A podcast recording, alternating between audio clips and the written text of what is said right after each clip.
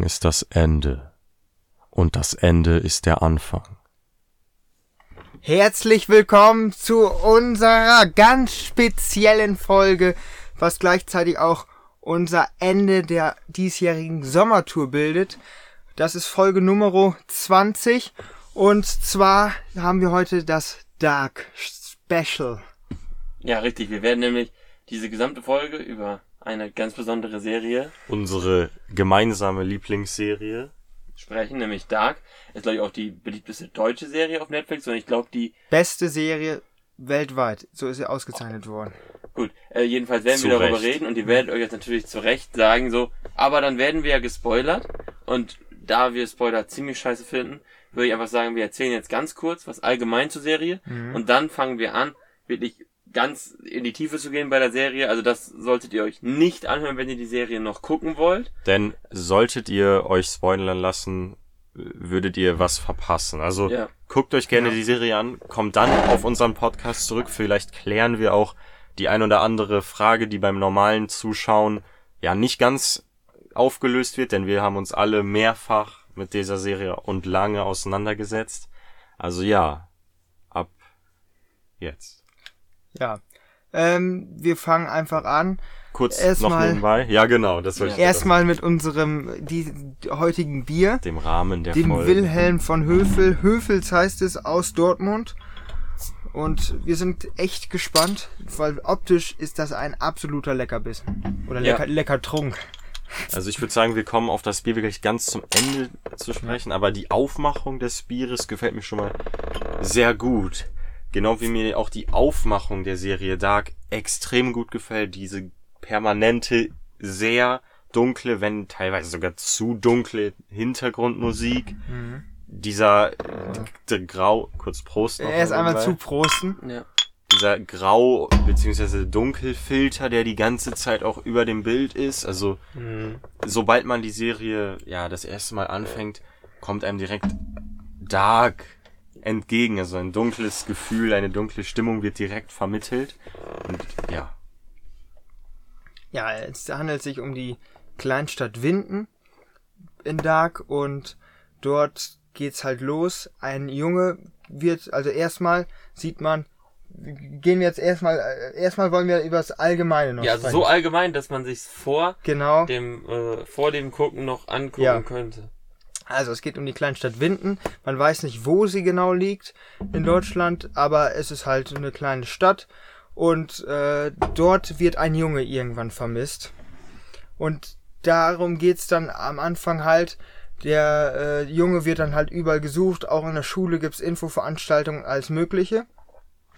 Und dann äh, hatte dieser Junge ein, äh, ja, hatte dann ein Versteck, von, wo sie Drogen und sowas hatten. Und dann sind verschiedene Leute, äh, die dann immer weiter äh, vorgestellt werden, gehen dann halt dahin zu diesem Versteck und auf einmal hören sie Geräusche aus einer Höhle und ab da würde ich sogar sagen, da wird's dann schon, weil das ist glaube ich nicht mehr dann allgemein. also ich würde Ja. sagen, die Serie beginnt erstmal mit einem recht klassischen Plot. Ein Junge, der verschwindet, kennt man auch aus anderen großen Serien. Ich, mich hat's erstmal direkt an Stranger Things erinnert. Was war denn früher? Also äh, was kam früher raus? Ich bin mir da gar nicht so Ich glaube Stranger Things, glaube ich. sicher. Ja, glaub weil, ich, weil ich habe Stranger Things nach Dark geguckt und deswegen äh, Und ich auch, glaube ja, ich. also deswegen Ja, ich weiß halt- es nicht, aber jedenfalls bei die erste Folge, klar, man kriegt direkt so ein Gefühl vermittelt, aber die Serie beginnt erst einmal mit, ich glaube, der Szene, wo ein Mann seine Ehefrau betrügt mit einer anderen Frau, dann verschwindet ein Junge. Es handelt in einer, es, es spielt in einer kleinen Stadt. Irgendwie scheinen viele Querverbindungen zu bestehen. Also, ja, oh, ich weiß, was du meinst. Also der, am Anfang fühlt es sich erstmal an, sieht erstmal aus wie eine ganz normale Handlung eines Films, einer Serie. Doch dann, ja, sobald dieser Junge verschwindet in den Windener Höhlen, wird's ja richtig interessant, aber auch richtig komplex. Und wa- was ich euch gleich sagen kann, wenn ihr überlegt, diese Serie zu gucken, das ist keine Serie, wo man nebenbei Hausaufgaben machen kann. Das ist keine Serie, wo man nebenbei irgendwas Das sollte man sowieso niemals machen, meiner Meinung nach, oder? Ja, das funktioniert gut, wenn man Sachen sag ich mal, in Anführungszeichen Scheißserien guckt, die wirklich so Ja, runterplätschern, klar. wo man auch mal zwei, drei Minuten verpassen kann, Ja, eben. äh, dann, äh, dann kann man da auch gut was anderes nebenbei machen und so, Instagram und sowas, das kann man bei Dark, äh, kann man bei Dark schon, aber dann kann man die Serie halt überhaupt nicht genießen, weil man nichts versteht. Also bei dieser Serie muss man sich wirklich im Klaren sein, dass das schon ziemlich anspruchsvoll ist, auch, auch wenn man die Serie zum Beispiel zweimal guckt, hat man auch nicht alles gecheckt. Ja, das war bei mir und Jonas ja der Fall. Also Staffel 3 ist ja wirklich erst vor sehr, sehr kurzer Zeit erschienen. Und ich habe dann auch nochmal die ersten zwei Staffeln nochmal mir angeguckt.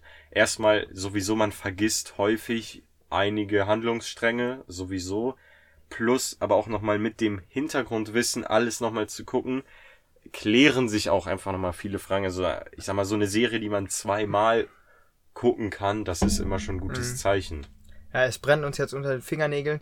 Wir müssen uns jetzt leider von den Leuten verabschieden, die dann halt äh, noch nicht so viel über Dark wissen und dann noch nichts, ge ja quasi noch gar nicht in Dark reingeguckt haben, denn jetzt wollen wir wirklich auch ins Detail gehen. Aber denkt dran, wenn ihr jetzt auf Netflix geht, dann könnt ihr in eineinhalb Tagen das Das ganze stimmt. Dark durchgucken Ja. und dann unsere Podcast-Folge zu Ende hören. Weil dann wird auch, das ist vielleicht dann, dann braucht man sie nicht nochmal ein zweites Mal durchgucken, auch wenn das sau viel Spaß macht, muss ich sagen. Ja. Aber wenn wir halt, wenn man dann, uns ist, ist halt auch erst na, im Nachhinein wirklich, wie Max schon meinte, so viel klar geworden. Und wenn man dann so einen Podcast jetzt noch hat, wo dann die, so Sachen erklärt werden, dann äh, hat man vielleicht auch so ein paar Aha-Momente, die man sonst gar nicht wahrgenommen hätte. Also, ab jetzt wird gespoilert für die Leute, die dann zum Beispiel noch nichts gesehen haben. Jetzt müssen wir uns leider von euch verabschieden. Tschüss. Auf Wiedersehen. Gut.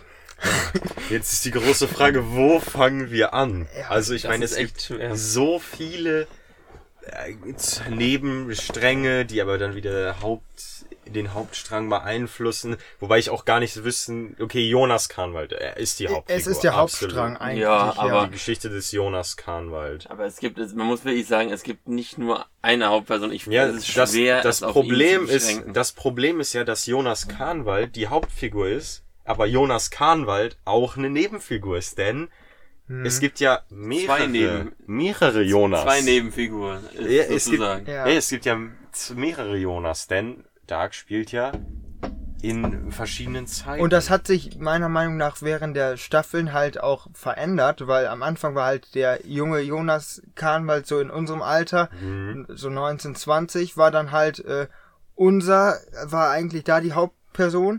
Und dann im Laufe der Staffeln, in Staffel 2 ist dann der Ältere auch immer mehr da, also ist der zwei Ältere größer geworden, dann hat Adam mehr Einfluss gehabt und dann in Staffel 3 kam auf einmal Martha als Hauptfigur dazu. Ja. Und ähm, Ja. das hat sich dann wirklich, dann ist dann der junge Jonas, der am Anfang der Hauptperson war, irgendwie zur Nebenfigur geworden. Auch wenn er am Ende natürlich alles, am Ende ist er halt eigentlich trotzdem die Hauptperson, weil er den Knoten ja irgendwie löst. Mhm. Aber ähm, trotzdem finde ich, dass sich der Charakter immer mehr gewandelt hat. Ja, und es, wird- es potenziert sich, potenziert sich ja auch. In der ersten Staffel war das schon so heftig so, ich bin du, oh mein Gott, das ist jetzt derselbe, die stehen sich gegenüber und so in der vierten Staffel bei, bei Eva in dieser Bude da, äh, da, da ist glaube ich die alte Eva, die so 60-jährige Eva, äh, dann Martha und dann die andere Martha, also Ja. die bisschen ältere Martha. Waren auf einmal viermal die gleiche Person Und viermal dieselbe Person im Raum, das ist halt schon hart, weil, weil dann gibt's ja noch diese, ich schätze, das haben die meisten verstanden, dass es halt nicht nur zwei Welten gibt, sondern auch zwei verschiedene Zeitstränge. Also dass es teilweise solche Momente gibt, wo sich aussplittet, sodass Jonas einmal dahin gehen kann, in die andere Zeit und einmal Mhm. jetzt weiter ist, was halt so im Prinzip sozusagen die am Ende die Lösung ist für den ganzen Knoten, weil so kann man den lösen, weil Ja. weil der eine Jonas sozusagen zu Adam werden kann, der dann den anderen Jonas losschicken kann, weil sonst wird's ja nicht funktionieren, äh, dass, äh, Genau, das ist ja, dass man den Knoten lösen kann. es ist ja, es ist ja quasi in Dark, also ich sag mal, der Zuschauerzeitstrang ist ja der Zeitstrang des Jonas aus der 2019 ungefähr 18 ist. Das Ja. ist ja auch Hm. der Zeitstrang, den der Zus mit dem der Zuschauer anfängt.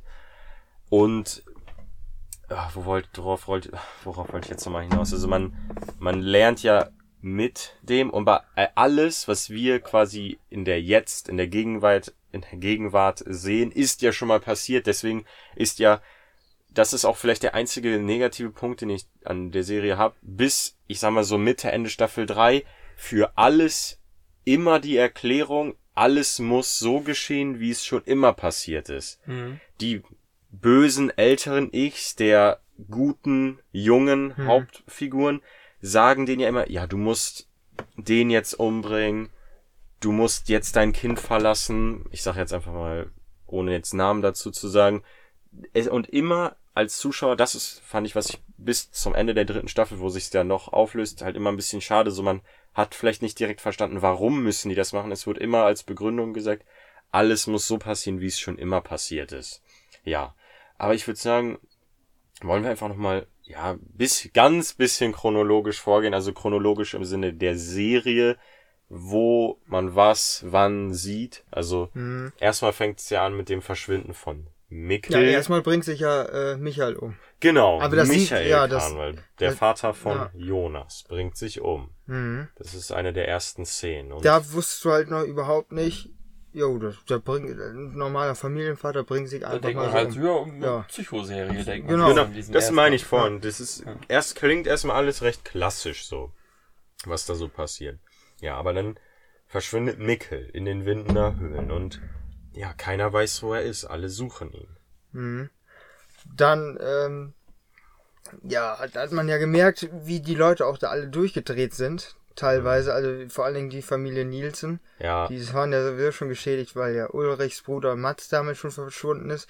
Und Ulrich erlebt das jetzt quasi nochmal. Ja, genauso. Ulrich finde ich auch ein ganz interessanter Charakter, weil auf der einen Seite ist er irgendwie sehr, wirkt, wird er sehr böse dargestellt, also als, ja, betrügerischer Mhm. Polizist, der einen Hass auf alles schiebt, weil er selber nie geschafft hat, was er eigentlich schaffen wollte, nämlich Mhm. aus Winden rauskommen. Mhm. Er ist am Ende zu dem geworden, was er niemals selber Werden wollte. werden wollte. Aber auf der anderen Seite halt auch der tragische Vater, der seinen Sohn verliert, ja, und seinen Bruder schon verloren hat. Ja. Ja. Aber ich finde am Anfang sind ja vor allem Jonas und Ulrich, die quasi die, die, die Handlung produktiv voranbringen, Mhm. weil Jonas auch von seinem älteren Ich etwas angeleitet wird, aber auch Ulrich seine Nachforschung anstellt und dann herausfindet, okay, dieser Junge, der dann, boah, man weiß gar nicht, wie man sagen soll, also es wird dann ja auch im, Win, in, im Windener Wald eine Leiche gefunden mit verbrannten Augen Mhm. Von, ein Pulli, wo Atomkraft Nein Danke Genau. steht, aus Wo- 19 von dem erst, der erstmal für Mickel gehalten wird, denn Hm.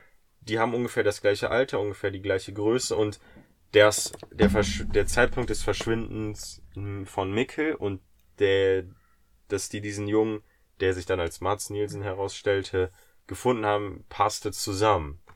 Und dann, das war ja für viele schon mal so, okay, das hat was mit Zeitreisen zu tun. Das ist der Bruder, der 2019 gefunden wird, aber schon 1986 verstorben wurde. Ja, Ja, oder ermordet. Der Er, Ja, Morde. verschwunden ist. der verschwunden ist, Da muss genau. man dazu sagen, also, also allein die, allein ähm, die Frage, wann in einer Zeitreisenserie zu stellen, ist immer, da kann man ziemlich viele Ja. Zweifel auf sich ziehen. Also man muss immer, wann ist etwas, was äh, Zeit ist halt relativ in dieser Serie. Absolut. Man kann halt nicht, nicht wirklich ganz genau sagen, was war vorher oder was war nachher. Weil äh, nicht nur die Vergangenheit bedingt die Zukunft, sondern auch die Zukunft bedingt die Vergangenheit. Absolut. ja.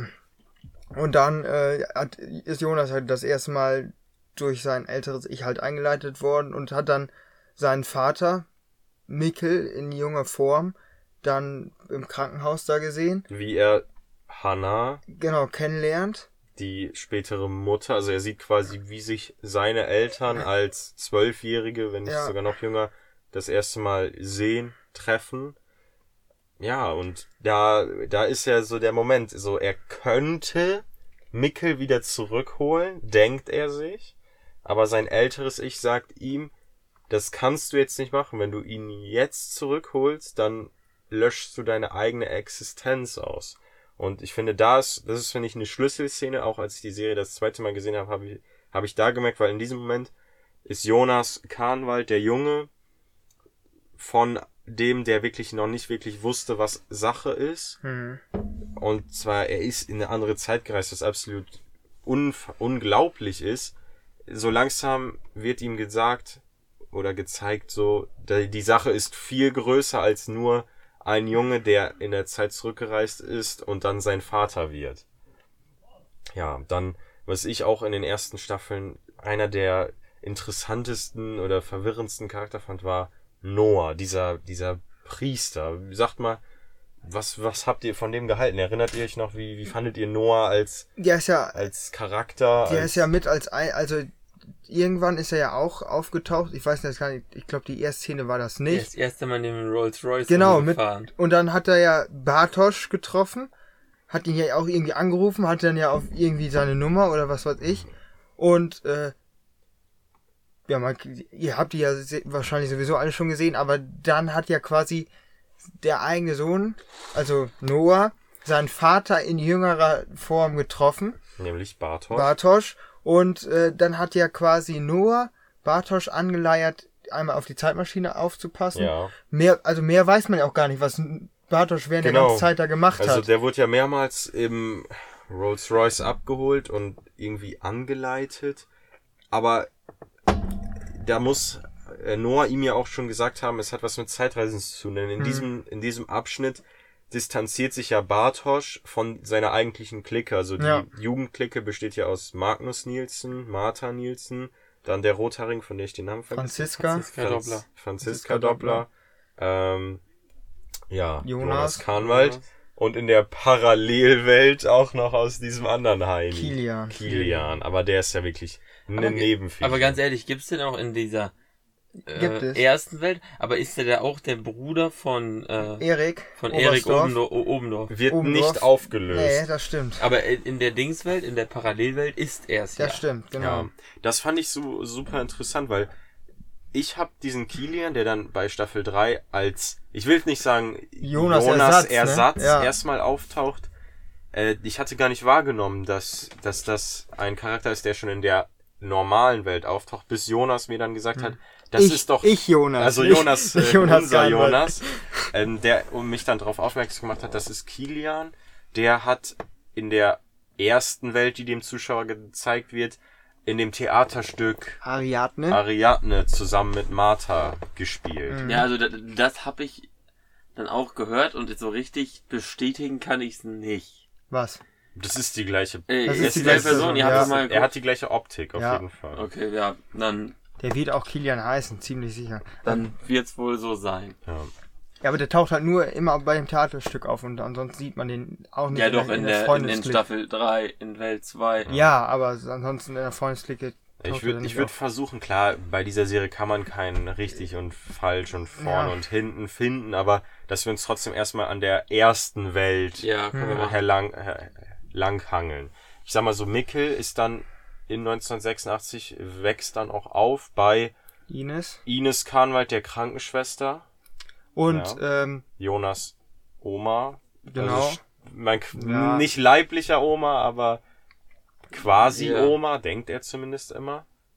und ähm, was wollte ich? Äh, irgendwas wollte ich vorhin noch sagen. Ja, wir waren bei der Clique zu sprechen. Also Ja. die, davon distanziert sich Bartosch ja so ein bisschen. Jonas sowieso, denn der fängt Mhm. an, durch die Zeit zu reisen. Ja, der ist ja auch tagelang mal weg. Ja. Ja, Und Martha und äh, Magnus haben ihren Bruder verloren, der äh, ihr Ja. Vater ist verschwunden und die Mutter genau. dreht am Rad. Das ist, also, glaube ich, der nächste Der Vater, Punkt. Ja.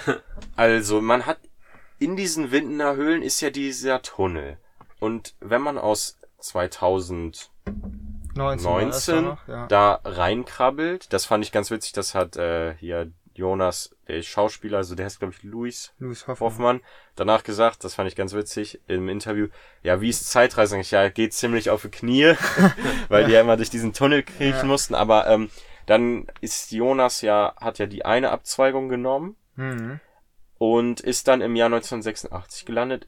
Dann Ulrich, der dann irgendwie darauf kommt, dass der Sohn vielleicht in der Vergangenheit Ja, gereist man ist. muss ja daran, äh, der hat ja mit Helge, Helge, gesprochen. Helge, Genau. Helge verfolgt sogar, weil Helge ist aus dem, aus Genau. dem Altersheim geflohen und ist dann in den Tunnel rein. Genau. Und dann ist äh, Richtig. Ulrich hinterher Und dann ist Helge Richtung 1986 abgebogen. Wo er versucht, sich zu töten, aber dann selber dabei stirbt und selber auch dabei überlebt. Mhm. Ja. Und Ulrich ist dann halt nach rechts abgebogen nach 1953 Wo er auch wieder Helge Helge- Doppler trifft, denn und Ul- töten wollte. und genau, Also weil oder Ul- verändern wollte. Ulrich Land erstmal Ulrich weiß ja gar nicht, was auf ihn zukommt. Er Nee. weiß nur, dass er irgendwie in der Zeit reisen muss, denn sein Sohn scheint in der Vergangenheit zu sein. Ja. Und dann landet er aber 1953 und nicht in 1986, sprich in einer Zeit, wo es seinen Sohn Mickel gar nicht gibt. Und dort sind äh, vorher zwei Leichen wieder aufgetaucht, die Auf ähm, dem Bauplatz des Atomkraftwerks. Und zwar die von dem äh, Yasin. Yasin, Ja, genau. dem Und Freund der Stummen. Erik? und Erik, genau. Erik Obendorf. Ja. Das fand ich war auch eine, die Serie witzig ist sie ja weniger, aber das fand ich war eine witzige Szene, als dann die Polizei Ja. diese beiden Leichen entdeckt und dann ja obduziert und Ja. die dann für Chi äh, das, Das ist- sind Chinesen. das, das, und dann sagen, das müssen Chinesen oder sein. Also für mich heißt es Chinesen, aber es müssen Chinesen sein wegen der Kleidung.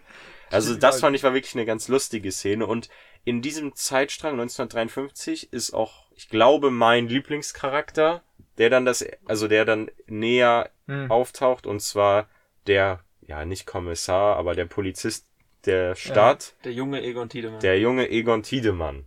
Auch ein, also der Schauspieler, den finde ich auch, Ja, der hat das saugut gemacht. Richtig gut gemacht. Und das ist auch, glaube ich, so während der Serie so ein bisschen meine Lieblingszeit, wenn ich das jetzt mal so sagen darf, weil erstmal Ulrich fand ich, wie gesagt, ich mochte ihn als Charakter nicht so, aber seine ganze, äh, die ganze Rolle, die er im Ganzen spielt, fand ich dann schon wieder interessant. Er versucht dann ja seinen Sohn zu retten, den er auch ja wirklich sieht, wird dann aber eingewiesen. Ja, und wird dann als der Kommissar mehr oder weniger vergammeln dort im 1953. Ja gut, er hat ja seinen Sohn gar nicht gefunden in 1953. Doch, er wollte ihn ja mitnehmen. Das Und- war 1986, das war wahrscheinlich. ja, okay, da war, ja, ja, ja. ja, ja, stimmt. Ja, 1953 Ja, ist er dann ja erstmal rumgereist und äh, wollte seinen Sohn finden, hat dann die zwei Leichen äh, mitbekommen von seiner Mutter, die bei dem Uhrenmacher dann gesagt hat, äh, die haben zwei Leichen auf der Baustelle gefunden oder Ines war das, glaube ich. Die beiden waren dann da und dann ähm, hat nämlich Ulrich bei Egon Tiedemann nachgefragt, ob die, ob eines der beiden Kinder sein Sohn sein sollte. Und dann war das aber nicht so. Und äh, dann hat der hat ähm, Ulrich ihm nachgefragt, ob es hier einen Helge Doppler gibt. Und dann meinte Weil äh, er auf der Suche nach dem Alten, Genau. den er aus seiner Jugend als Erwachsenenmann und dann als selber Erwachsener als Rentner Ja. und schon dementen Menschen und dann kennt. hat äh, hat der hat Egon halt nur gesagt, nee, hier gibt's nur den äh, alten, den Vater von äh, Helge und dann halt den ganz Wie jungen. hieß der nochmal? Peter Dopp? nee, Peter ist Nee, ah, der Peter ist wer anders, tut mir leid. Bernd? Bernd Doppler. Bernd Das Doppler? ist doch einer, den du ganz gut findest, oder Ole? Ja, das ist dieser, der, der Chef vom Kernkraftwerk. Genau. Ja. Der dann auch nachher noch, äh, wo die klauen von dem die Schaltpläne. ja. Mhm. Nachher Aber das diese- passiert dann in Staffel Ja. 3. Ja, und dann ähm, hat Ulrich halt Helge gefunden und dann äh, waren die beiden da, Helge ganz klein und äh, Ulrich dann ja quasi auf so einer Terrasse, das war so eine Terrasse neben dem Bunker und dann hat er Da realisiert Ulrich, dass Ja. Helge schuld ist, zumindest Teilschuld haben muss Mhm. an einer dieser Sache und mach und ja schlussfolgert dann, wenn er Helge in 1953 tötet, also in seiner Denke würde dann alles andere, das Verschwinden von Mats oder von Mickel, nicht passieren und Mhm. schlägt dann in einer sehr brutalen Szene auf einen wirklich kleinen Jungen mit einem Stein ein und legt ihn dann in diesen Bunker, weil er denkt, er hat ihn getötet. und er hat halt vorher hatte äh, Helge da so eine kleine Schachtel, wo er dann Vögel drin hatte und dann hat Ulrich ihn auch gefragt, hast du die tot gemacht? Dann meinte halt Helge, ja, sie sehen so schön aus, wenn die tot sind. Und das ist halt auch schon wirklich ein Satz, da denkst du halt wirklich, wenn wirklich er dafür schuld ist, dass er vielleicht wirklich auch einer ist, der das auch gerne auch macht, obwohl im Nachhinein stellt sich heraus, dass er da quasi ein bisschen auch gezwungen wurde. Ja. Und ähm, dann wird halt Helge da ja in den Bunker gelegt. Und dann ist Ulrich ja einfach weggegangen irgendwann äh, an der Straße entlang und dann war aber Helge weg. Also Helge hat man ja quasi, hat, haben die Eltern, haben Helge nicht wiedergefunden und dann haben sie Meldung bei der Polizei gemacht, bei Egon Tiedemann Und dann haben die den halt gesucht, Helge. Und dann, Und auf wen kommt man dann natürlich? Auf den Ja. scheinbar verrückten, durch den Wind äh, ja, scheinenden, äh, äh, ja, äh, Ulrich, der dann halt äh, auch verhaftet wird. Und dann wird er halt auch gefragt, so, äh, ja, du, warst du das mit den Kindern da auf der Mhm. Baustelle? Und ich so, was, die sind nicht weg? ja, das ist, Weil er dachte halt, die wären weg, wenn Helge äh, Genau. gestorben wäre, weil er dachte, Genau. der Helge wäre tot und dann so, und dann meinte er, ja, äh, da lebt er noch und so. Und dann, hat, dann hat, war es halt so klar, dass er halt so wirklich komplett verrückt ist. Ja, was, Und was das ist halt auch eingewiesen worden. Genau, weil er, weil Ulrich dann ja auch äh, zum Beispiel Egon Tiedemann, sein Erzrivalen, das ist, Ja. finde ich, eine der interessanteren äh, Personen-Duos oder Mhm. Kontrahenten, könnte man vielleicht auch sagen. Und dann erkennt er den jungen Egon Tiedemann und konf oder sagt ihm dann, ach, hast du dich schon von deiner Frau getrennt? Ach, hast du schon das Alkoholproblem? Weil er ja, Ja. ihn aus seiner Jugend als O-Rentner, als alten Polizisten kennt. Und ich meine, natürlich wird er dann als verrückt erklärt und ja, wird dann eingekerkert, mehr oder weniger, und Ja. eingesperrt. Ja, so jetzt mit der Handlung ging es dann weiter. Also ich ähm, würde vielleicht von Egon Tiedemann auf eine der Schlüsselfiguren kommen, und zwar seiner Tochter. Tochter Claudia Tiedemann. Mhm. Ja, Claudia, die hatte äh, 1986 hat sie quasi von Bernd Doppler, dem Vater von Helge, das Angebot bekommen, dass sie halt das äh, Kernkraftwerk leiten kann. Ja, und damit, das fand ich auch eine der sehr interessanten Sätze oder eine der interessantesten Dialoge, als Claudia anfängt zu ahnen, dass das Atomkraftwerk auch seine dunklen Seiten hat und dann Peter, äh, nicht Peter, Bernd Doppler damit konfrontiert, was denn in den Höhlen so abgeht. Wisst ihr noch, was da gesagt wird? Also, was Bernd dann zu Claudia sagt, das finde ich auch ein ganz interessanter Satz allgemein. Ja, hier sind alle vom Atomkraftwerk Genau. abhängig und so weiter. Jeder hier in der in Winden lebt vom Atomkraftwerk. Wenn du Chefin vom äh, Atomkraftwerk wirst, dann bist du Chefin von vom ganzen Dorf. Dann hast du die Verantwortung für für alle diese Leute hier in Winden. Mhm.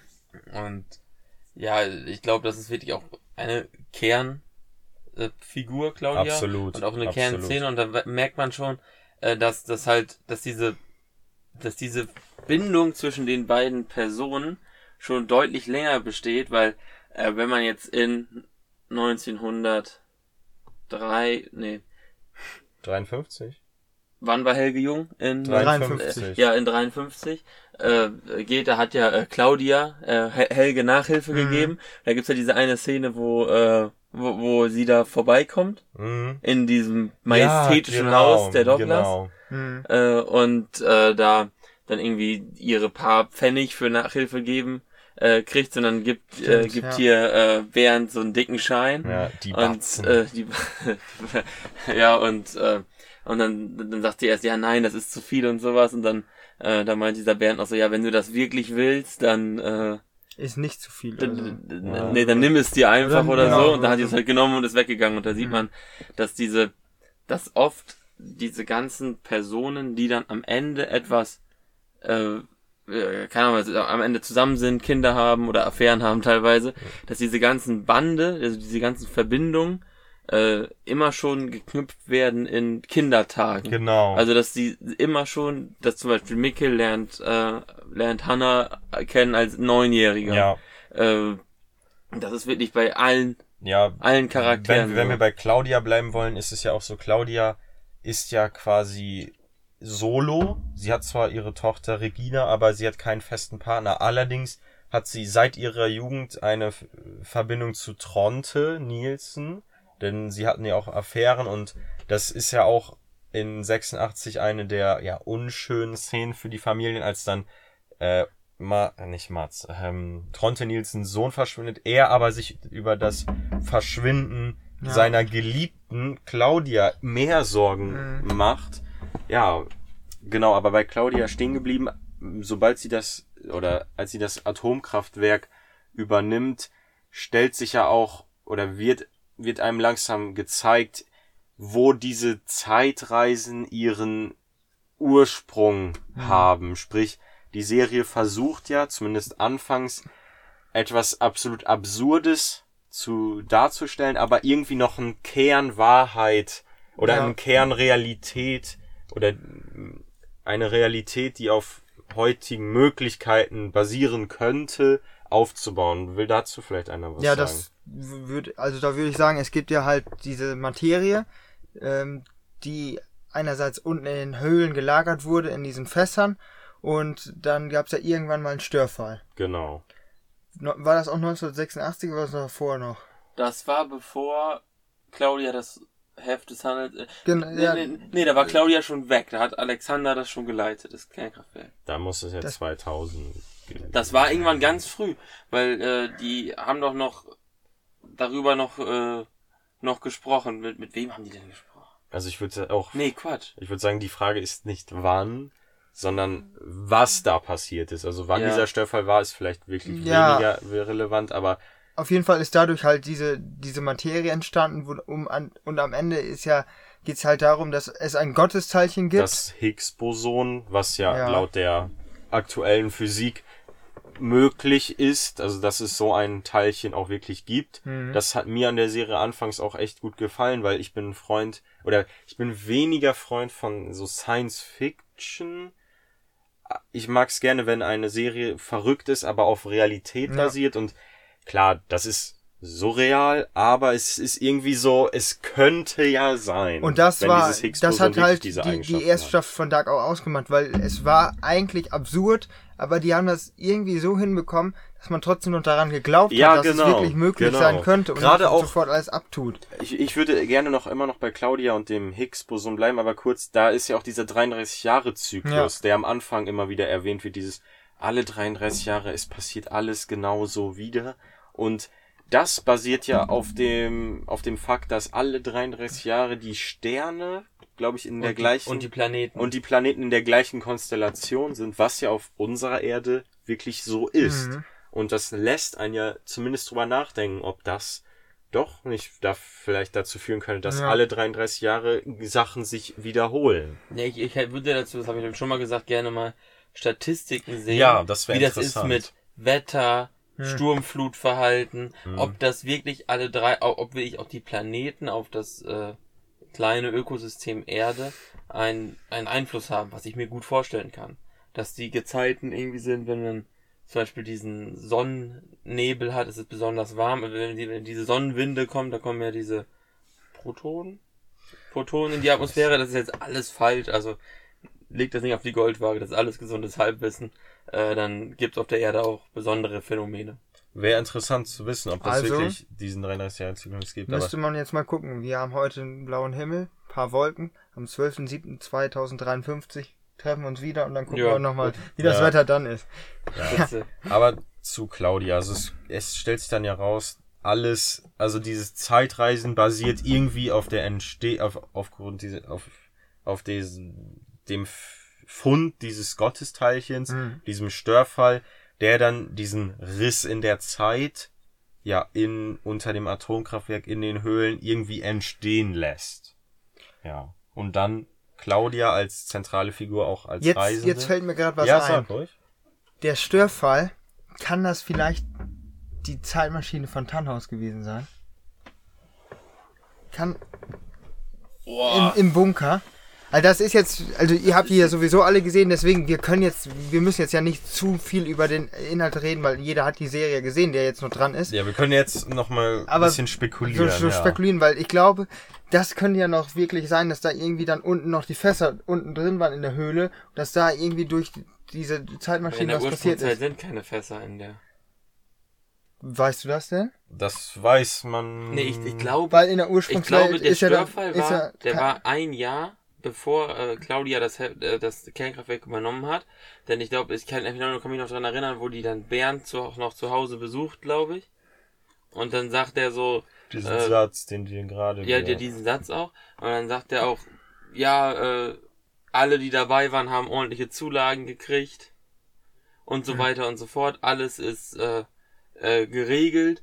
Und das waren diese Werte, die sie im Prinzip, sobald sie die Freigabe dafür erhält, direkt anfordert, am ersten Tag als Chefin und zack, zack, dann direkt sich das anguckt und da gibt's ja diese Anomalie, diese zu hohen Werte und Mhm. äh, da fehlt dann Energie und sowas. Und das ist halt dieses Gotteszeichen, was dann da war. Und das ist dann diese, diese braune Flüssigkeit, Ja. dieses Cäsium 407, 368, ähm, äh, 406, weiß, ke- ke- keine Ahnung, äh, dieses Cäsium halt, Isotop und äh, das äh, wird dann auch teilweise mitgenommen in Zukunft, Vergangenheit, um irgendwelche Portale. Ja, ist ja dieses, dieser Antrieb. Also Ja, man kann es als Treibstoff ja. für die ganzen Zeitmaschinen. Aber Johnny, deine Theorie, dass vielleicht, also wir können ja nochmal kurz erwähnen, also falls einer das nicht verstanden haben sollte, die Serie wird ja am Ende so erklärt, dass es eine Originalwelt gibt, in der Tannhaus, der, ich sag mal, verrückte Professor der Serie, Ja, kann man schon sagen. sein Sohn inklusive Enkeltochter und ähm, ja, Schwiegertochter. Schwiegertochter verliert, so in Trauer versunken ist und so gerne die Zeit rückgängig machen würde, dass er eine Zeitmaschine versucht zu bauen und diese irgendwie tatsächlich einen Effekt hat und zwar, dass sich seine Welt ja, Ja, multipliziert, verdoppelt, Nee, die, kopiert nee, wird. Nee, die drei Welten Oder gab's ja. ge- i- Also ich habe so verstanden, diese Triketta, diese drei Welten gab's ja immer und er hat seine Welt zerstört und es möglich gemacht, dass die anderen beiden Welten zu einer verschmelzen. Also es kann Okay, der ich hab's anders verstanden. Ich auch. Das ist halt von diesen drei, also von, die, von der Ursprungswelt dann in, also dass es dann alle drei gab. Ich hab's, also, also ich hab's so verstanden, dass es wirklich eine ganz normale Welt gibt, in der eine ganz normale Sache passiert, und zwar, also leider, no, leider normal, dass halt Leute bei einem Autounfall versterben, Mhm. und dass dieser Professor, der sich sowieso ja mit Zeit beschäftigt, dann versucht eine Zeitmaschine zu bauen und mit dieser Zeitmaschine dann quasi Kopien seiner Welt erschafft, in der dann einem, in der dann alles möglich ist, was die Serie uns in drei Staffeln zeigt. So habe ich's verstanden. Ja, okay, da können wir bestimmt nochmal äh, intensiv drüber nach dem Podcast Ja, diskutieren. Da können ich wir dann sagen. die letzten Folgen nochmal angucken. Äh, aber, aber eine Sache verstehe ich bis jetzt noch nicht. Vielleicht könnt ihr, mir- ihr, ihr mir die tatsächlich erklären. Jetzt bin ich gespannt. Warum heißt das Kind, also die Ja, Enkelin, das, von, Ja, äh, ja. von warum heißt sie Charlotte? Ja Charlotte. Du, also du, du fragst warum, wir wissen warum du warum fragst, aber Ja. erklär noch mal diesen Zusammenhang, warum Ja, aber man also, warum äh, fragen also sollte. Boah, das ist ja richtig krass. Also, äh, äh, also Ja. Elisa, Elisabeth und Noah oder Hanno Tauber Mhm. haben ja in der Zukunft ein 2023. Kind namens Charlotte, die dann ja äh, zurück von von Silja Wie nochmal? Nee, von äh, Elisabeth und ja, Charlotte. Ja, achso, ja, ja, von Charlotte. Ja. also Ähm, äh, Von ihr selber und und ihrer Mutter von den von Die ihrer Mutter, ihre die jünger Tochter ist, ist. ja, die auch ihre Tochter ist, ähm, die dann halt von ihrer ja, ja, von, von sich selber und ihrer Mutter, ihrer Mutter und ihrem Vater weggenommen wird. Ja. Macht alles Sinn. Und dann zu, wird die ja zu dem Tannhaus gebracht. Nach 1986. Und zwar kurz nach dem Autounfall. Genau. Also noch, also noch bevor das, er, er wusste, dass sein Mhm. Sohn verunglückt ist, er hingekommen, haben dann das Kind abgegeben. Und das hieß dann ja auch Charlotte. Genauso wie Genauso wie die Enkeltochter seine eigentliche Enkel, äh, Enkel, Enkel, Enkeltochter. auch hieß. Oder Ja. heißt. Und du willst quasi wissen, warum Ja, das- beide Charlotte heißen. Ja, vielleicht ist das halt random oder Zufall, Ja. aber. Oh, oh.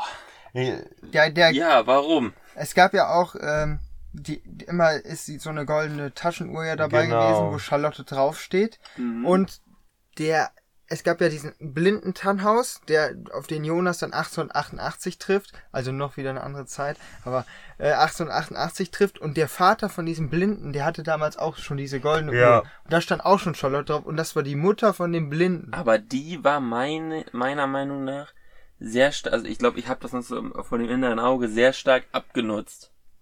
Ja, aber das Also kann, ich glaube, dass das die, ich das, glaube, und die, die Noah das hat also das, nee, Jonas kann ja Elisabeth nicht gegeben hat in in 2019. Ich, also, Aber wie kommt ihr denn sonst zurück? Das geht ja nicht. Da geht vieles. Also ich würde, wenn ich auf deine Frage antworten sollte, ich glaube, dass diese Uhr quasi, ich will nicht sagen, bei beiden bei Babys mitgeliefert wurde. Also deren OG Tannhaus Professor hat die so benannt, weil seine Ur Ur M- Mutter Hm. die Mutter von dem Blinden oder Frau von dem Blinden Mhm. Charlotte hieß. Deswegen, ich sag mal, ist ja auch normal, dass Kinder nach Vorfahren benannt Ja, werden. also hat der Enkel die so Genau, genannt. und diese Uhr gab es. Und diese Uhr wurde bei Charlotte, der Tochter von der Stummen, Elisabeth, einfach dabei gelegt und deswegen hieß sie dann auch wieder Charlotte. Ja. Aber Noah hatte die Uhr ja schon bevor er. Also das kann Das auch wieder. Mal, es wäre, so Ja. würde ich's mir erklären. Ich Äh, weiß die nicht, ob Uhr das wurde richtig immer ist. wieder mitgeliefert. Das, Ja, ja, das, ich- das müsste ich auch. Ja, Aber- ja, aber so, Ja. Was, wo Dark hat ein ganz starkes Paradoxon, das Bootstrap-Paradoxon. Habt ihr vielleicht schon mal was von gehört? ja. ich Und weiß, worauf. ähm, deswegen kann es auch gut sein, dass das bei dieser Uhr halt auch passiert ist, dass man am Ende keinen Ursprung mehr hat, weil Mhm. äh, das durch dass die Uhr halt einmal irgendwo hin in die Vergangenheit gebracht wurde, aber eigentlich aus der Zukunft das kommt. Das hast du ja vorhin schon gesagt, dass die, dreht Zu sie immer wieder die dass die Zukunft quasi die Vergangenheit gekauft. beeinflusst und dadurch die Namensgebung auch entstanden ist und ähm, dass halt durch diese Uhr die quasi eigentlich aus der Zukunft kommt, aber dann in die Vergangenheit gereist ist, dann die äh, die Namen für Scha für die Charlottes dann ja quasi Charlotten. Charlotten, das, das sind Zwiebeln. Ja, aber auch, für die Charlotten quasi die Namensgebung ist. Und äh, ja, wo es noch dieses Bootstrap-Paradoxon gibt, ist halt bei dem Buch von Tannhaus.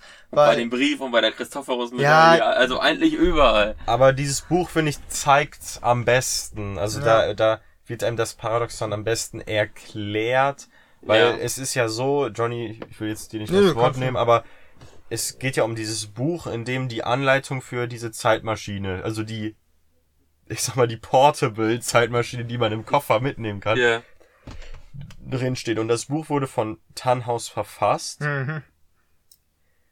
Und aber reist halt auch in der Zeit zurück. Also man weiß quasi nicht, also er hat sie quasi nie selber geschrieben, weil er kriegt das Buch immer, schreibt es dann quasi ab und dann landet es wieder in der Zukunft. Oder wie würdest Ja, du dir und er das? kriegt's dann wieder. Also klar, es ist ein Paradoxon, deswegen kann ich jetzt nicht fragen, wie würdest du dir das erklären, aber ja, da ist halt die Frage, Huhn, Vielleicht- Huhn Huhn oder Ei. Das, kannst, Ja. das Ja. kann man nicht erklären. Genauso wie bei dem Brief von äh, Michael.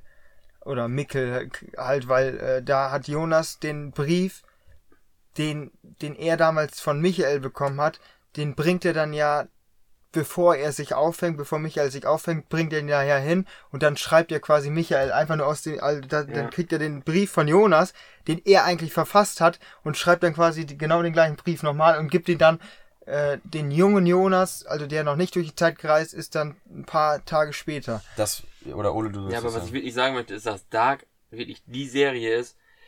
Ich, ich liebe Zeitreisen, Serien. Ich finde das einfach toll und ich gucke da ganz viele von. Mhm. Und Dark ist wirklich die Serie, die das meiner Meinung nach am besten hingekriegt hat, dass diese Paradoxe am Ende nicht absurd sind, sodass man die eigenen Regeln zu stark verletzt. Mhm. Also die Naturgesetze wie Max mal zu stark verletzt, weil das einfach alles nur Science Fiction ist und total krank. Mhm. Äh, oder dass man halt nicht zu sehr verwirrend ist, weil es gibt auch Serien, die sind viel zu verwirrend. Ja. Und Dark, finde ich, da hat da die richtige, Mischung. Das, die richtige Mischung da, gefunden. da hast du ja, also das hast du gerade zwar schon angedeutet, aber das hast du uns ja auch gesagt. Du bist jemand, der da sehr genau ist und es dann gar nicht feiert, wenn dann die von der Serie aufgestellten Regeln verletzt Geht werden. so auf den Sack. Das, genau, und das ist ja bei Dark zumindest uns bei, zusammen haben wir die Serie jetzt sechsmal gesehen oder so. Ja, äh, Mehr oder weniger. Ja, nee. Ähm, ja, die, äh, wir haben die ersten beiden Staffeln alle zweimal geguckt Ja, und die dritte Staffel einmal. Ge Mhm. Genau, wobei ich da auch schon wieder mal eine Folge irgendwie bei wem anders noch Hm. mitgeguckt habe. Mhm. Aber ja, also da, da werden diese Regeln nie wirklich missachtet. Was, also es ist jetzt nie so, man denkt sich, ey, warum waren die da jetzt so ungenau und haben dann quasi gegen ihre eigenen Gesetze verstoßen? Und das ist halt, ich finde es, ich bin mit der dritten Staffel angefangen Und dann, ja, war es am Anfang halt erstmal verwirrend, dass es halt nochmal zwei Welten gab. Also eigentlich die Spiegelwelt von Jonas, wo er nicht existiert. Und äh, dann hat sich aber trotzdem, je mehr, je, immer weiter, ähm, gab's, dann ging es ja auch noch wieder um die Vergangenheit, wo Katharina dann nach 1986 gereist ist, um Mikkel zu finden. Und äh, dann hat sie auch Ulrich wiedergefunden.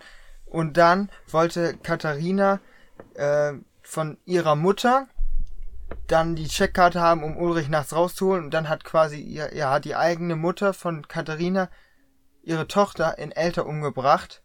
Und da hatte sie diese Christophorus Mhm. äh, Kette um die Hanna noch- wer ist noch mal- 1953 ihr gegeben Ihrer hat. Mutter. Ihrer Mutter gegeben. Wer ist nochmal der heilige Christophorus? Der Schutz, der. Patron der, Heil der, der Reisenden. Der Genau. Schutzpatron der Heiligen. Der Reisenden. Der Reisenden. Und dann hat sich aber wirklich, das war wirklich ein so harter Aha-Moment. Ich- Du saß wirklich zu Hause und dann hast du diese Kette gesehen und dann Katharina ist dann ja in den See reinge reingezogen worden von ihrer Mutter.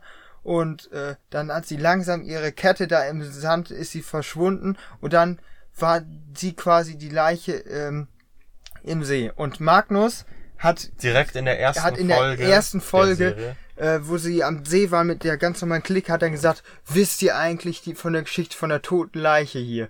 Und dann, ähm, der hier, dass hier irgendwann mal eine nackte Leiche im See gefunden worden ist. Und das ist so makaber, weil das war ja dann, das Seine ist die Mutter. Mutter. von Magnus gewesen. Ja. Und, Und- die finden halt, Mark, Martha, Martha. findet auch wiederum die Kette. Und dadurch kommt sie Mutter. wieder in den Kreislauf rein. Ja. Ja, gut. Also, bevor wir jetzt hier zu ausführlich werden, wir hoffen, ihr habt, ihr konntet uns immer folgen. Aber eine Sache würde ich gerne noch machen, bevor wir aufhören. Welche, welchen Charakter fandet ihr am besten? Also, was ist so euer Lieblingscharakter, auch wenn das schwer ist? Mhm. Und welchen habt ihr einfach abgrundtief gehasst? Ähm, ich würde gern anfangen. Also, ich kann jetzt nicht nur zwei sagen. Also, mein Lieblingscharakter ist, finde ich, Egon Tiedemann. Der, denn er ist derjenige, der irgendwie in der ganzen Sache verwickelt ist, aber nie darüber aufgeklärt wird und selber aus eigener Kraft alles versteht mit seiner Tochter, die diese Hegemonie hat, glaube ich, mit zwei verschiedenen Augenfarben. Ich glaube, nennt man das nicht Hegemonie? Ich vielleicht Ich meine anders, aber ein braunes, ein blaues. Genau, Ja. ich, ja, vielleicht habe ich das falsch gesagt. Und er findet das selber heraus, bis er dann von seiner Tochter umgebracht wird. Ich finde ihn einfach ein super Charakter. Den Charakter, den ich am wenigsten mochte, boah, ah, könnte, könnte Claudia sein, weil ich die alte Version von Claudia, den weißen Teufel, abgrundtief hasse. Also den mochte ich gar nicht. Aber den Ja, gut, ja. mysteriösesten und super genial gewählten Charakter, der in Staffel 3 auftaucht. Der große Unbekannte, der Sohn von Martha und Jonas, der immer in seiner Dreifaltigkeit quasi auftaucht, als Kind, als Die Killer, die Killer. diese Killer, die sind, die haben so wenig gesprochen, aber die wurden so genial gespielt. Also Ja. da würde ich, die drei würde ich vielleicht nennen. So, so, Den Hasscharakter müsste ich vielleicht nochmal überdenken, aber so am Ende, als die Martha, sag ich mal, so wiederfinden und, und die sich Ja. dann alle drei umarmen, das Ja. ist so das Krankeste, Das, was ich ja, finde. Ich so. ja, aber allgemein, wie die, alle mit diesem Cut an der Lippe, äh, genial, genial Ja. gemacht. Also, Wobei ich hätte immer noch gehofft, dass es Mats Nielsen ist, aber das ist eine andere Das wäre das wär einer zu viel. Ähm, was ich, also ich schließe mich da Max auf jeden Fall vollkommen an, weil Egon Tiedemann, das ist so ein geiler Charakter insgesamt und ähm, der hat ja auch, der hat schon früh Schicksalsschläge erlebt. Seine Frau hat ihn wegen einer anderen Frau verlassen und äh, dann hat, wurde er am Ende auch noch von seiner eigenen Tochter umgebracht. Und e Egon halt, der ältere Schauspieler, der macht das auch. Ich finde einfach die Schauspieler von Egon Tiedemann, die sind saugut. Und ähm, Hasscharakter, boah, da, also ich finde teilweise Hannah, weil Han Ha, Hannah, oh ja, weil Hannah, oh ja. die, die finde ich sowas von, ja, wie nennt man das, hinterfotzig sagt man ja manchmal sogar schon, Ja. aber weil sie äh, wirklich äh, auch Ulrich dann einfach so sitzen lässt da und dann halt, finde ich den, Ja, dann finde ich den, halt, den, den alten Adam, den finde ich manchmal komisch, aber dann den, den Mittelalter, den, äh, ja, den, Jonas. den erwachsenen Jonas, kann man ja sagen. Der bringt einfach seine Mutter um und so. Also das war auch schon, boah.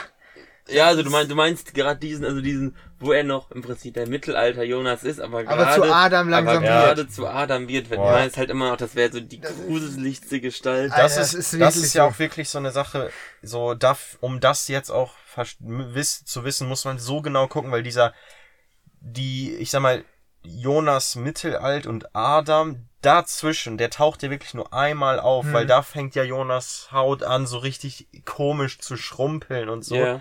Und da, das, da muss man aber auch genau aufpassen, dass man das dann auch erkennt. Nur so Weil, weil der ist ja, äh, das fing ja an, weil er ja auf einmal da alleine rumhantiert hat mit dem Blitz und dann Ja. schlägt er hier da mal in die Haut ein und dann am Ende hat er dann Falten im Gesicht und was weiß ich noch, also Verbrennung. Und was meintest du, was hattest du vorhin noch als äh, mysteriösen, ne? Ja, diese Dreier, die in der dritten ja, Staffel so auftauchen. Ähm, ich, das war so genial. Wen hätte ich denn so noch als mysteriös? Da komme ich gleich drauf. Ole, mach du mal erst. Ja, boah, also es ist wirklich, äh, ich weiß halt echt nicht, was ich so ich sa- sagen soll, so, also die, also bei diesen drei, drei kranken Killern Mhm. da würde ich mich fast anschließen als mysteriö, mysteriösesten Charakter, aber ich habe jetzt die Frage gestellt und habe mir da vorher noch nicht so wirklich Gedanken drüber gemacht, welche Charaktere ich denn jetzt besonders mag oder überhaupt gar nicht mag, also, ich, ich weiß es nicht, ich finde so die, oh, Also wenn wir immer geredet haben, fand ich, dass du immer gerne die vom Atomkraftwerk ganz ja, cool ja, fandest. ja, so. ja, das stimmt. Also ich, ich finde Claudia Tiedemann würde ich, also Claudia Tiedemann würde ich eigentlich echt, du hast ja gesagt Hasscharakter, Ja, Also ich aber am Ende die ist das so. ja, ist das ja, Ja, die, ja. die ist am genau. Ende packt, die ist wirklich, Mhm. also zwar mit Mitteln, äh, Zweck, zweckhaltig die Mittel halt, Ja. äh, die ja ein bisschen fragwürdig sind, aber äh, wer macht das denn nicht in der Serie? Ja, und sie wurde ja quasi. ich dann mal Äh, sagen. Ich habe halt Lieblingscharakter, weil ich es gibt keinen Charakter, den ich so ungern auf der Leinwand gesehen habe, wie diese diesen weißen Teufel. Mich hat der immer aufgeregt. Ich wollte nie, dass die gezeigt wird. Also deswegen am klar, dass die am Ende das Ganze auflöst, ist nochmal ein positiver Pluspunkt. Aber es ging ja nur jetzt um persönliche Emotionen. Ja, ja, ja mir- klar, deswegen, also nicht so. äh, ich fand die halt, äh, halt die Geschichte von ihr nicht schlecht, weil die Ja, ja, am passt. Ende ja diese ganze Arbeit investiert, im Prinzip hinter diesen ganzen Scheiß kommt als Mhm. Atomkraftwerkschefin, äh, mit äh, welchen Protonen und dieses Gottesteilchen und so weiter und so fort. Äh, deswegen äh, würde ich ganz klar sagen, Claudia Tiedemann als äh, positiv und fast der Lieblingsfigur, weiß nicht, die alte finde ich halt auch nicht mehr so, so cool. Mhm. Aber die Junge natürlich doch schon eigentlich. Äh, und ja, als wirkliche Hassperson würde ich echt sagen Bartosch, weil der, der geht mir halt die ganze Zeit so auf den Ja. Sack. Allein seine Frisur. allein die, allein wegen der Frisur muss man den Ah, hassen. okay. Und äh, der die ganze Zeit äh, am Ende am Ende betrügt er alle seine Kumpels da, indem der mit mit Noah zusammenarbeitet. Ja gut, Aber- aber Jonas ist ja auch quasi Ja. als Ja. Adam, ja. ja. wie du gesagt hast, wahrscheinlich gut und böse kann man nicht sagen, aber man das persönliche Empfinden bei Spielt Bart, eine Rolle, ja, ja. auf jeden Fall. Ähm, was auch noch nie aufgelöst wurde, ist jetzt, das war ja dann auch so, Regina wurde ja einmal umgebracht und dann, äh, also Claudia wusste die ganze Zeit, dass Regina, also sie hat das ja auch mitbekommen, aber dass Regina nicht zum Knoten gehört. Ja, Weil Tronte nicht Reginas Vater. Genau, aber das wurde, das wurde ziemlich lange so gedacht, dass Trond halt der Vater ist. Und äh, ich habe eine Vermutung, wer der Vater sein könnte. Also ich hätte eine Idee, Und sag's. die ist zwar ein bisschen absurd. der, der muss ja dann nichts, darf dann ja nicht zum Kreis gehören. Genau. Und das würde zur Doppler-Familie sprechen. Bernd ich, Doppler. Bernd Doppler, denke ich. Weil der hat damals auch, als die Clau als er, der findet Claudia schon immer, glaube ich, ganz gut. Mhm. Der ist natürlich, da ist Ja, ein Altersunterschied boah. schon ordentlich, aber wenn, wenn die mal eine Affäre oder sowas hatten, kann gut sein. Ja, das ist jetzt sehr hypothetisch. Sehr hypothetisch, Sehr aber hypothetisch. das, ich finde, das kommt in den potenziellen Also Kreis. es ist auf jeden Fall ein Gedanke, verstehe ich. Aber weil dann kann ich mir auch verstehen, warum Claudia auf einmal dann das Kernkraftwerk aufbekommt, als quasi ein bisschen ja, vermächtnismäßig. ja, ja, es ist, ist glaube ich, eine gute Theorie. Ich über, ich denke jetzt einfach mal laut, welche Männer gibt es denn außerhalb des Kreises? Klar, da gibt es dann Möller, noch irgendwie Wöller. Wöll, ich, Wöller. Ich meine, ich Ja, meine, halt- am Ende hieß er Wöller, ja. Wöller, ich, Wöller. für mich hieß der immer Möller, äh, dann, den, dann gibt's vielleicht noch Alexander Tiedemann, aber der ist es, der kann's nicht sein, weil die, Nee, das, also das passt ja auch nicht Ja, mehr ja. im Kreislauf. äh, Helge. Helge, Gut. Helge, Das ja, könnte sogar weil Helge sein. fand sie ja auch immer sehr, sehr gut. Ja. Ja, aber die, die, äh, sag ich mal, diese, äh, es ist auch nie aufgeklärt, wer der Vater von Peter Doppler ist. Das stimmt. Ja, ja, der Äh, kam ja der, auch der, aus der, dem- Vater, nicht der Vater ist Helga, aber die Mutter. Ja. Die Mutter, so meine ich das. Also du meinst zum Beispiel, dass Regina zu Claudia gegangen ist, Ja, Hel- dass doch Peter Regi zu. dann, dass Regina und Peter quasi Geschwister sind. Ja, das ist. Gut, die sitzen ja. Sitzen, wenn, sitzen wäre ja, am wenn Ende, Helge mit Reg sitzen die am Ende, Helge mit sitzen Claudia. die in der Schlussszene an einem Tisch, ja, ne? Da sitzt Peter auch da, oder nicht? Peter? Ja, Peter weil, weil er da. in dieser Welt, also in der allerletzten Szene ja mit dem Bruder von Wöller zusammen sein kann. Der, der im Wohnwagen wohnt. Mit Be Benny, ne? Ja, Benny. Ja. Benny, ja. Ja. Also ich glaube, der sitzt da auch an diesem finalen Ja, der sitzt Tisch. auch an dem Tisch. Ja.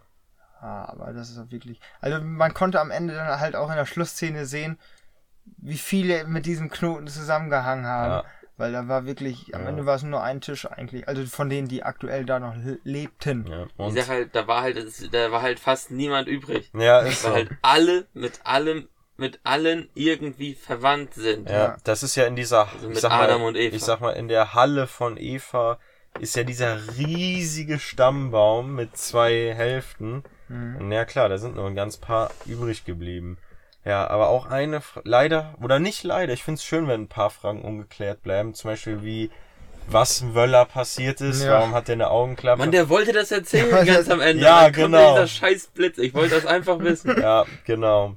Aber nicht jede Frage, ja, klärt sich am Ende. Was sicher ist, ist, dass keine Staffel mehr kommt. Mhm. Das ist klar, oder? Das ist klar. Das ich glaube, besser wäre es auch nicht mehr geworden. Ja, also wie, ich sag mal, wir kommen auch langsam zum Folgenende, würde ich sagen, aber das Ende allgemein, war, wart ihr damit zufrieden? Ich Ich würde sagen, ja, es ist sowieso eine der schwierigsten Aufgaben, finde ich, für eine Mhm. Serie. Ein Die Ende dann auch zu so gehypt finden. worden ist während der Genau. Zeit. Und dafür fand ich das Ende wirklich zufriedenstellend. Also es ist jetzt nicht so, dass ich mir denke, ach, was habt ihr da denn gemacht, sondern ich fand's wirklich schön. Also ich fand's zufriedenstellend. Allerdings hätte ich dann doch sehr gerne ein paar gewisse Dinge aufgeklärt gesehen. Ja. Also vielleicht ein bisschen mehr doch, äh, doch äh, aufklären. Das wäre, glaube ich, keine schlechte Idee gewesen. Ole wüsste gerne, wen Alexander Tiedemann da damals umgebracht hat und wie Ja. er aus Marburg nach Winden gekommen ist. Ja. Das wurde nämlich nie geklärt. Ja, nicht nur das, noch ein paar mehr. Mir fallen da noch ein paar andere Sachen ein, wo wir auch eben äh, drüber gesprochen haben. Ja. Ja, da spielt ja dann noch Klause noch die Ja. Rolle, der wirklich vielleicht einzige Externe der ganzen Serie, der einzige Nicht-Windner irgendwie. Hm. Für, könnte man vielleicht sagen. Ja. Puh, ich denke, es sind lange nicht alle Fragen geklärt, lange Fall, also- nicht alle Zusammenhänge besprochen. Ich glaube, wenn man das wirklich chronologisch angehen würde, könnte man, glaube ich, echt äh, jede, jede Woche zehn Minuten drüber reden, ein ganzes Wir Jahr werden- drüber. ja, das das war wirklich, das hätte ordentlich Potenzial, Ja. aber ähm, erstmal so, wir wollen ja ein bisschen über Dark auch sprechen und ein bisschen, also wir sind auf jeden Fall große Fans von dieser Serie gewesen. Ja, wir waren große Fans und ich weiß, wir kommen dann über eine Stunde, aber was war die krankeste Szene, die ihr gesehen habt? Also wo, wo hat ihr wirklich so, oh mein Gott.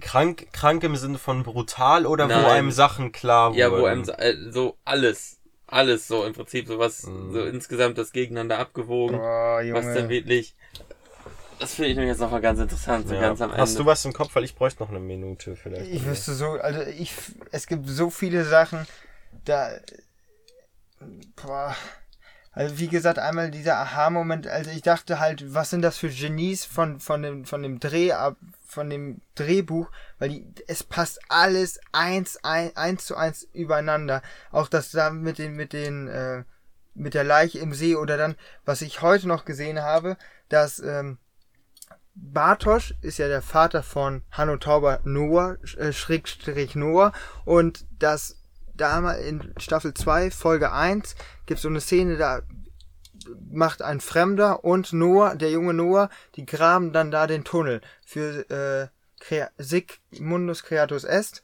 und äh, dann, das ist auch eine kranke Szene, das Ja. passt auch, weil da bringt dann nämlich der junge Noah den Fremden um und äh, mit einer Spitzhacke und am Ende von Staffel 3 kann man halt sagen, dass er seinen eigenen Vater umgebracht hat, weil das war nämlich Bartosz in etwas jüng, äh, etwas älter, 1921 war das.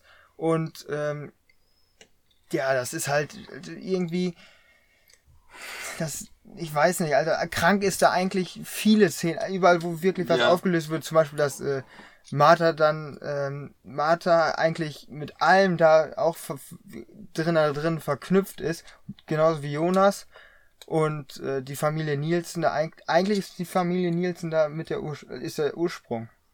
Ja, Weil da kommt ja, der- also da- also jetzt zu diskutieren, Ja, wo der Ursprung der ist, Ur Na, das aber da, aber da, da, da, ansonsten hätte es Jonas nie gegeben. Ja, ja, ja, okay, dann wir sagen mal, also die, was ich natürlich äh, krank fand, ist so die Momente, in denen einem sehr viel klar, Ja. klar wurde. Also zum Beispiel als als diese Silja, dieses Mädchen mit der Narbe, als dann klar wurde, dass das Hannas Tochter ist. die zusammen, die, die sieht die Hannah zusammen mit Egon Mhm. Ja, geschaffen. die hat halt wirklich ähm, so sehr, sehr viele Stränge Ja. auf einmal miteinander verbunden. Da hatte man zwei solche großen Bäume, sag ich mal. Als, als die bei Jonas angekommen ist, äh, wusste man nicht nur, dass es das Mädchen aus der Zukunft, willkommen in der Zukunft, Patz, ja, äh, sondern auch halt das Mädchen, das wirklich alles miteinander verbindet, weil dann sind die Tiedemanns äh, verwandt mit den äh, äh, mit den Nielsens. mit den Nielsens, mit den Karnval, mit, mit, mit, mit, Ja. mit Jonas. Äh, die Nielsen sind auch verwandt mit. Das ist, das ist so krank. Und da habe ich mir leider selber die Spannung genommen, denn in Staffel 3 ist ja immer dieser Baum zu sehen. Mhm. So. Und ich war so neugierig, ich habe Stopp gemacht und habe mir das angeguckt. Und da habe ich gesehen, dass von Bartosch und jemandem anderen jemand abging. Wer dieser jemand jetzt war, habe ich schon wieder vergessen. Agnes und Hanno. Genau, Ja. Agnes und Hanno. Und die Doppler sind auch mit denen verwandt. Ich Ja. weiß, das ist so krank. Ja, Stimmt. und da habe ich mir leider selber so ein bisschen die Spannung genommen durch meine Neugierde. Also diese Szene, in der das aufgelöst wird, also quasi sobald Silja in Staffel 3 wieder gezeigt wird, wusste ich schon, dass sie mit Bartosz zusammenkommt und die, die Kinder Hanno und Agnes Aber du kriegen wusstest wird. doch schon, dass Hannah die Mutter ist. Äh, ich, das stand da glaube ich auch drin. Ja. Also da, das war ein bisschen meine Schuld, muss ich ganz ehrlich sagen. Na gut, und deine krankste Szene? Ähm, es klingt jetzt fast so ein bisschen noobhaft, aber ich weiß beim ersten Mal gucken, dass Adam Jonas ist, hat mich so gemacht. Das habe ich, hatte Mhm. ich echt nicht mitgerechnet. Äh, und sonst, mh, das ist mir, hatte ich vorhin einmal im Kopf, aber ich weiß es gerade gar nicht mehr. Ein, das war eine dieser brutalen Szenen. In der Kutsche, wo dieser ermordet wird, Nee, nee, irgendwas anderes. Das finde ich halt so krank, dass die halt so viele, sag ich mal, so Zitate haben, zum Beispiel auch von, das, ist- das eine ist jetzt von Sigmund Freud, das werde ich jetzt nicht nochmal raushauen, aber Ja. äh, jedenfalls, da kommt halt schon viele, viele Bezüge dann auch auf die Welt der Wissenschaft, die Welt der Psychowissenschaft, sag ich mal, also die, äh, wie heißt das denn, keine Ahnung, der, der, der Psychologie so rum. Ähm, und ja, das ist wirklich eine ganz tolle Serie. Und ja. ihr seid die Glücklichen, die sie geguckt haben mit uns zusammen. Ja. Und wenn ihr jetzt, wenn ihr beide jetzt nichts mehr habt, würde ich sagen, Nochmal dass wir das Bier bewerten und wenn Ja. ich nach Hause komme, Staffel 3 nochmal gucke. Also ich muss sagen, ich habe auch richtig Bock bekommen, die Serie noch ein drittes Mal Ja. zu schauen. Aber wie ist mit dem Hövels? Würdet weil- ihr das nochmal? Ja, also erstmal von, vom optischen her sieht, sieht das echt eher nach so, so, so einem älteren Bier aus. Also hier, das steht auch seit 1893 original, da haben sie so Wappen drauf. Der Wilhelm von Höfel war wahrscheinlich dann der, der Brauherr. Ähm, und hinten ganz geil ist das so drauf gemacht, da gibt's dann auch so eine Tabelle. Geschmack, Geruch, Farbe, Hopfennote. Wir können ja mal abarbeiten, ob Ja. das auch so stimmt. Also, der Geschmack feinherb und geprägt durch das Aroma des Hopfens und die Fruchtigkeit der obergärigen Aromastoffe. Würdet ihr sagen, damit seid ihr einverstanden? Also ich find's lecker. Ich auch. Okay, so ja, viel da- dazu. das passt wohl. Ja. Ausgewogene Röst- und Karamellaromen. Ich finde, das schmeckt man tatsächlich, dass man diese Röstaromen, die kann man einmal riechen und Ah, das, das bringt auch viel. Also das, die kann man einmal riechen und die schmeckt man auch raus. ja, also ich habe bei sowas immer das Gefühl, wenn man das liest, denkt man auch wirklich, dass das so ist. Was aber wirklich so ist, ist, dass die Farbe rot-golden ist. Ja, also ich, das ich hatte es gerade im Glas einmal. Das sieht wirklich Ja. so aus.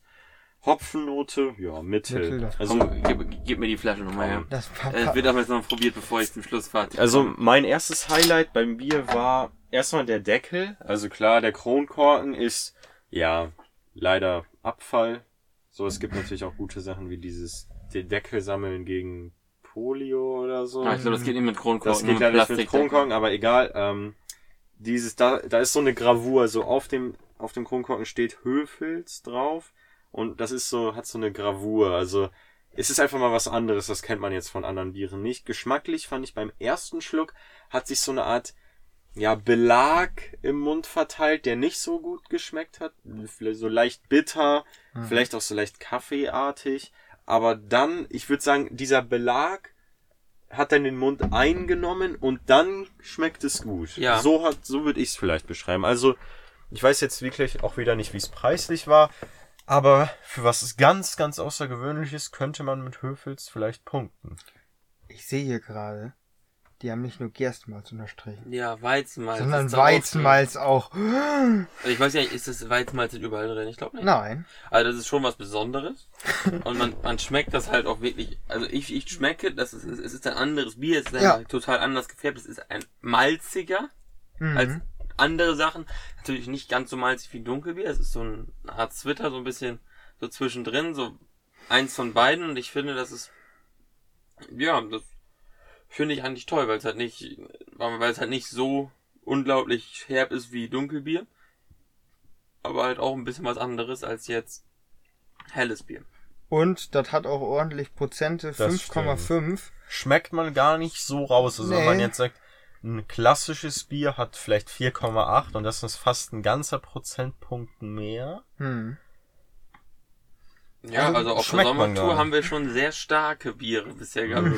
5,2, 5,5, 5,2. Also wir, Ja. wir, wir hauen hier richtig rein. Also, wenn man vielleicht nach zwei Bieren hiervon hat man schon mehr Effekt als von einem anderen. Aber das, Das kann gut sein. das testen wir heute nicht mehr aus, sag ich mal. Nee.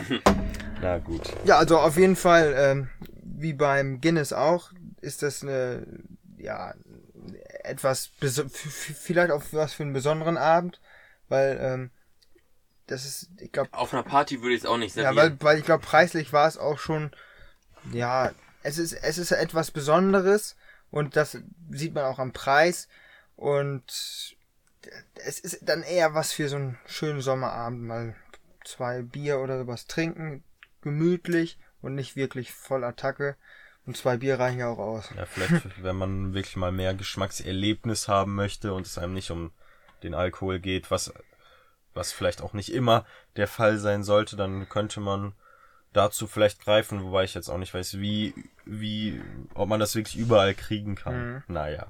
Und- Was ihr auf jeden Fall überall kriegen könnt, Netflix, guckt euch Dark an, hört euch alle unsere Podcast-Folgen an.